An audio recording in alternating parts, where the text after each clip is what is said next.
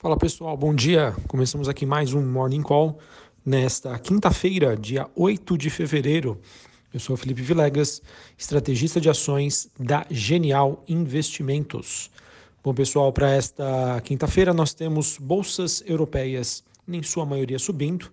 Bolsa de Londres alta de 0,10, Bolsa de Paris é, alta de 0,52 e Bolsa de Frankfurt na Alemanha alta de 0,07 enquanto os futuros norte-americanos ou estão no 0 a 0 ou com uma leve movimentação negativa.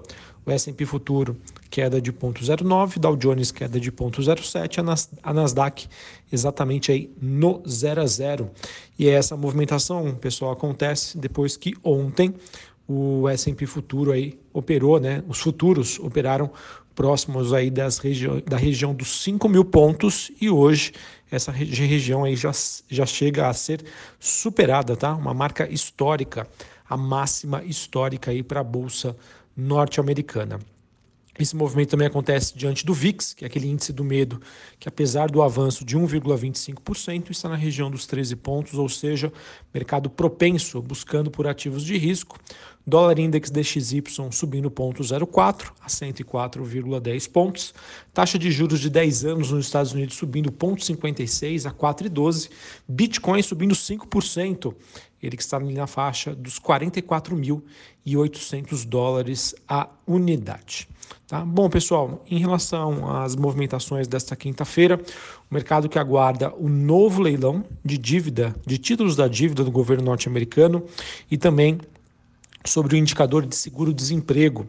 É, sobre o primeiro tema, que envolve aí o leilão né, dos títulos de dívida nos Estados Unidos, ontem a gente já teve né, uma primeira colocação que foi muito bem sucedida de títulos de dívida com vencimentos entre 3 a 10 anos. Tá? E hoje, pessoal, nós teremos é, um novo leilão, só que com papéis, né, com títulos de mais longo prazo, 30 anos.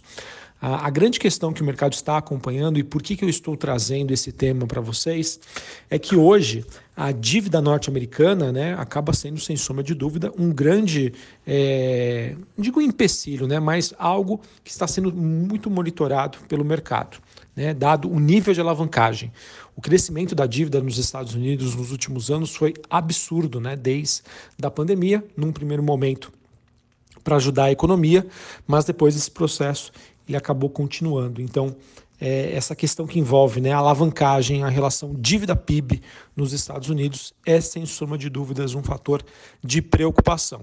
Até o momento, o mercado olha isso, né, vê com cautela, mas segue o jogo. Tá? É, até quando? Mas a questão que fica é até quando esse cenário será aceito. Tá? Lembrando, é, essa movimentação que faz com que o mercado monitore esses leilões é para é testar o apetite do mercado. Se, por exemplo, o governo norte-americano tiver dificuldades na colocação desses títulos de mais longo prazo, isso muito provavelmente vai fazer com que a gente tenha uma elevação das taxas de, juros, ou seja, com o investidor exigindo um prêmio maior do governo norte-americano para fazer essa remuneração de dívidas aí de longo prazo. Tá? Então, por isso que é um fato aí super importante e que esses leilões de títulos da dívida nos Estados Unidos seguem é, sendo aí acompanhados de perto, tá? Importante também dizer que o sucesso do leilão de ontem acabou acontecendo aí com o mercado ignorando também todos os receios envolvendo aí os bancos regionais dos Estados Unidos, tá? É, está sendo feita uma série de alertas sobre a condição desses bancos, rebaixamento por agências de classificação de risco, mas aquilo, por enquanto, o mercado olhando aí por cima do muro, olhando para frente, focado aí na temporada de balanços e nas expectativas aí do mercado em, em torno é, da queda aí da taxa de juros nos Estados Unidos, que mais cedo ou mais tarde, mas vai começar agora em 2024. Para essa quinta-feira, nós temos a fala de alguns dirigentes do, do, FED e também do Banco Central Europeu, e a secretária do Tesouro, Ellen, também fala numa audiência aí do Comitê Bancário ao Senado. E sobre o segundo tema, pessoal, que eu comentei com vocês de, de maior destaque aí sobre a agenda de hoje, acaba recorrendo aí sobre, recaindo, perdão, sobre a, os dados relacionados a pedidos iniciais de seguro-desemprego até o dia 3 de fevereiro. A expectativa do mercado é que esse número venha em torno de 220 mil. Um número acima mostra aí mais americanos perdendo emprego, um número abaixo mostra aí um mercado de trabalho ainda resiliente. Esse número é importante, pois os últimos dados relacionados ao mercado de trabalho nos Estados Unidos fez com que, fez com que o mercado reprecificasse aí a probabilidade do primeiro corte da taxa de juros lá nos Estados Unidos. Tá? Um mercado que até o payroll da semana passada previa uma possibilidade aí de cortes no mês de março. Isso foi jogado para frente é, e agora aí as, as, as opções se concentram ou em junho ou no segundo semestre deste ano. Além disso, pessoal, é, Obviamente que o mercado segue acompanhando a temporada de balanço dos Estados Unidos. As principais empresas já divulgaram seus resultados, mas obviamente que é, ainda né, teremos diversas empresas divulgando seus números, importante para o investidor entender a saúde da economia norte-americana. Bom, falando agora sobre commodities, a gente tem neste momento o petróleo WTI negociado em Nova York subindo 0,80, 74 dólares o barril, e o Brent, que é o contrato negociado na Bolsa de Londres, tem uma alta aí de 0,83, 80 dólares o barril. A movimentação do petróleo, pessoal, acaba sendo justificada aí é, com as tensões no Oriente Médio, tendo aí no radar do mercado. É, o petróleo que vem de uma sequência forte de recuperação. Foram três altas consecutivas e hoje mais um dia de alta. E sobre o minério de ferro e metais industriais, minério de ferro subiu cerca de 2,8% na Bolsa de Singapura. Esse movimento acontece antes do início né, do feriado do Ano Novo Lunar na China. Expectativa aí que ajudou e corroborou nessa movimentação do minério de ferro foram todas as medidas de apoio às bolsas da China que acabaram sendo reforçadas ontem pela substituição inesperada do chefe aí do órgão regulador de valores imobiliários chinês, né? Esse movimento, né, acabou acontecendo com Xi Jinping liderando isso, então isso acabou, digamos assim, trazendo um certo otimismo para o mercado por lá, que segue próximo das suas mínimas, mas a gente teve hoje, né, a bolsa de Xangai subindo 1,28, Hong Kong na contramão caindo em 27 e a bolsa japonesa, pessoal, na sua máxima histórica também, alta de 2%, é, mostrando aí que o mercado também segue bastante otimista com a com a trajetória né, das ações do mercado japonês. Beleza? Bom, falando agora sobre Brasil, destaque de hoje é que teremos aí mais um dia de agenda macroeconômica bastante relevante aqui para o mercado local e o principal dado, sem sombra de dúvida, é, acaba sendo aí os dados de inflação medida pelo IPCA. expectativa aí do mercado é de uma alta de 0,34%, comparando né, janeiro deste ano é, contra dezembro do ano passado. Lembrando tá, que a medição anterior, ou seja, dezembro do ano passado contra novembro, teve uma alta de 0,56, ou seja, o mercado esperando uma desaceleração da inflação. No comparativo anual, a expectativa é de uma alta de 4,42%, ou seja, janeiro desse ano contra janeiro do ano passado. É, e, no caso, né, o último avanço anual, dezembro do ano passado contra dezembro de 2022, uma alta de 4,62%, ou seja, uma desaceleração também em termos anuais. Esses números serão divulgados hoje às 9 horas da manhã, antes daí da abertura do mercado, e pode, sem sombra de dúvida, influenciar sobre as expectativas dos investidores em torno aí da trajetória de juros aqui no Brasil.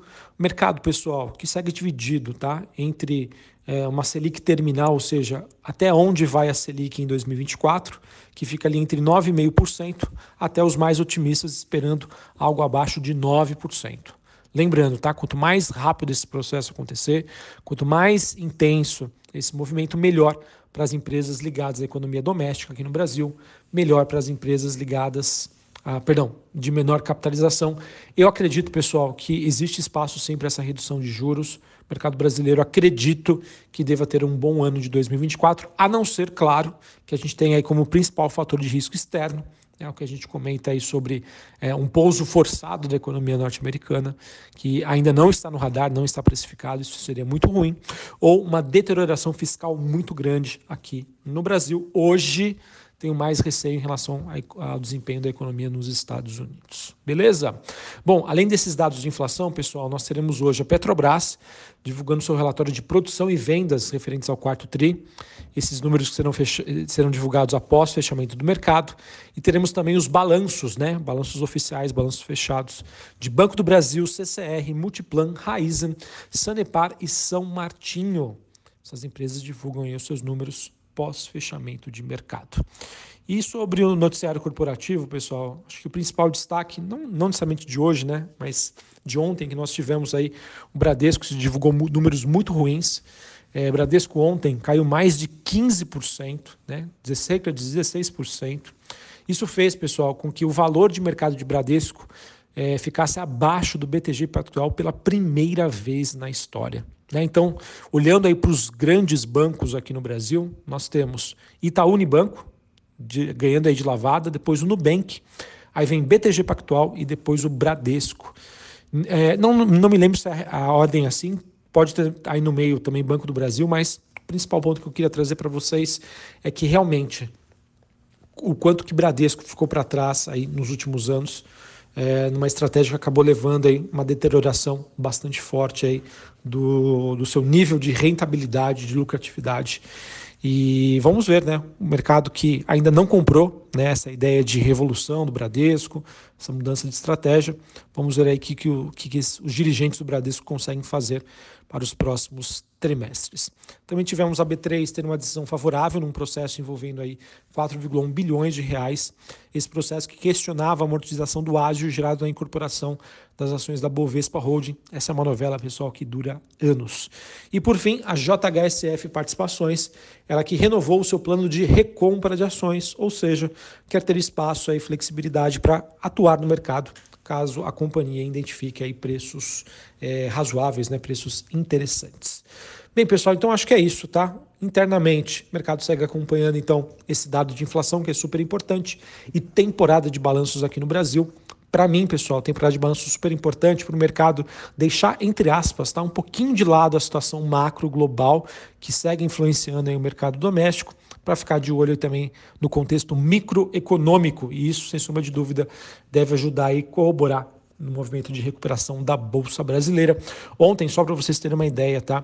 Uh, o Ibovespa caiu, né? É, é, em que a grande influência negativa acabaram sendo as ações do Bradesco, mas o índice de small caps teve uma movimentação positiva, tá? Mostrando aí realmente temporada de balanços está fazendo a diferença. Um abraço, uma ótima quinta-feira para vocês e até mais. Valeu!